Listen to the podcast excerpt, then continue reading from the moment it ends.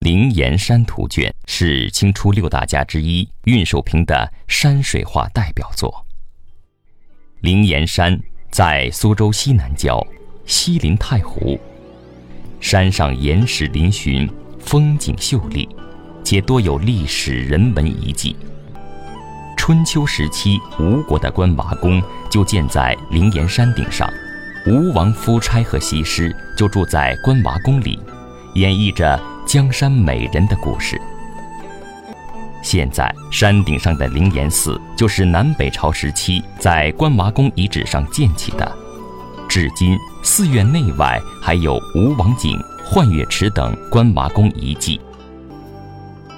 明代的文博人、清代的徐阳等画家，都有描绘灵岩山的画作，而最接近山中景物的作品，当属运寿平的《灵岩山图卷》。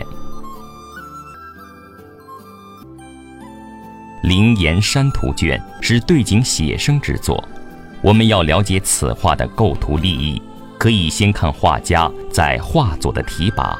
先香山翁为和尚写灵岩图，题其真首曰：“此山之趣在背，寺之趣在面，水之趣在天。盖以侧面取势，令湖光出其上，惜此图意趣。”今追用此语，只写正风。自落红亭以上剪取芙蓉成一片耳，而全形俱焉。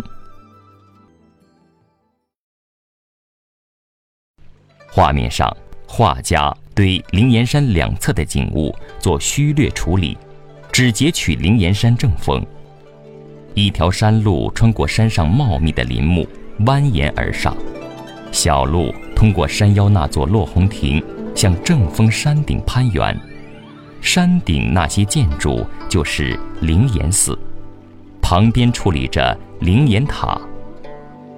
灵岩寺后面是陡峭的悬崖，悬崖西边就是浩瀚的太湖。画家用了三分之一的画面表现了太湖的景色。只见岸边土坡深入湖中，湖水浩渺，远处小岛峰峦若隐若现。画家以干笔淡墨皴擦山石，一些紧要处用浓墨强调，画山林则用浓淡墨勾题点染，笔法秀骨清妙，表现出灵岩山空灵隽秀的禅意。通观整幅画面，有着黄公望《富春山居图》清雅秀逸的韵味。画家在右边的题款中，还对黄公望用数年时间创作《富春山居图》表现出钦佩。运寿平，名格，字寿平，常州武进人。他早期主攻山水画，师法元代黄公望倪瓒。后期转攻花鸟画，发扬光大了墨古花卉画法。他的画作多由写生而来，有着浓厚的生活气息，风格秀丽清雅。运寿平传世画作很多，如《高岩剑瀑图》《了听鱼藻图》《桃花图》等。清康熙三年。